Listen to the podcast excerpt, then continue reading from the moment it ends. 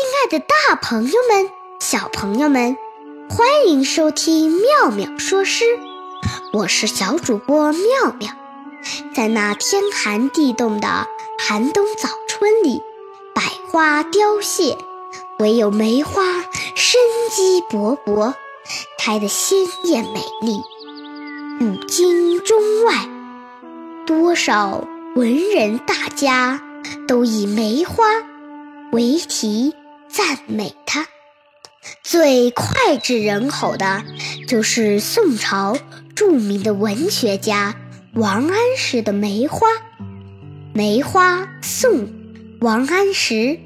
墙角数枝梅，凌寒独自开。遥知不是雪，为有暗香来。墙角有几枝梅花。正冒着严寒，独自开放。为什么远看就知道洁白的梅花不是雪呢？那是因为梅花隐隐的传来阵阵的香气。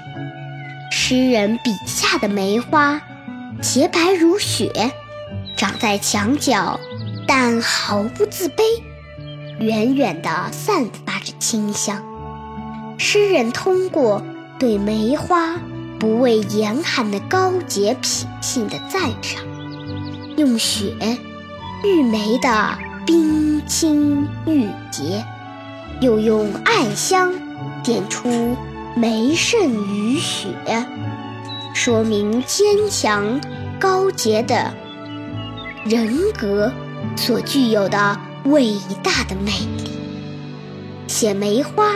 就是写自己。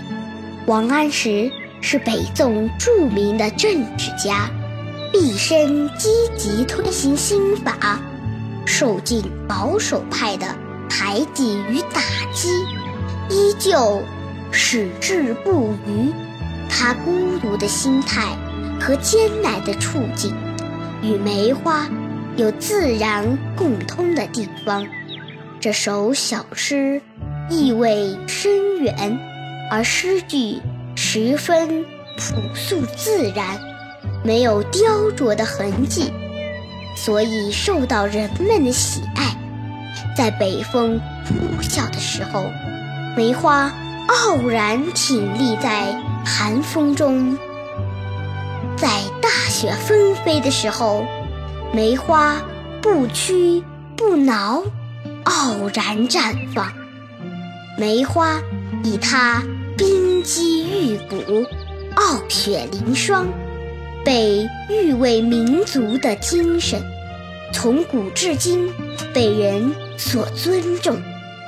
梅花以它坚强、高洁、不屈不挠的品格，给人励志奋发向上精神。我喜欢梅花，也喜欢王安石。笔下描写的梅花，还有王冕、陆游、王维等诗人写梅花的诗。亲爱的朋友们，欢迎您留言写下您喜欢的描写梅花的诗句哦。今天的节目到此结束，欢迎大家下次收听，再见。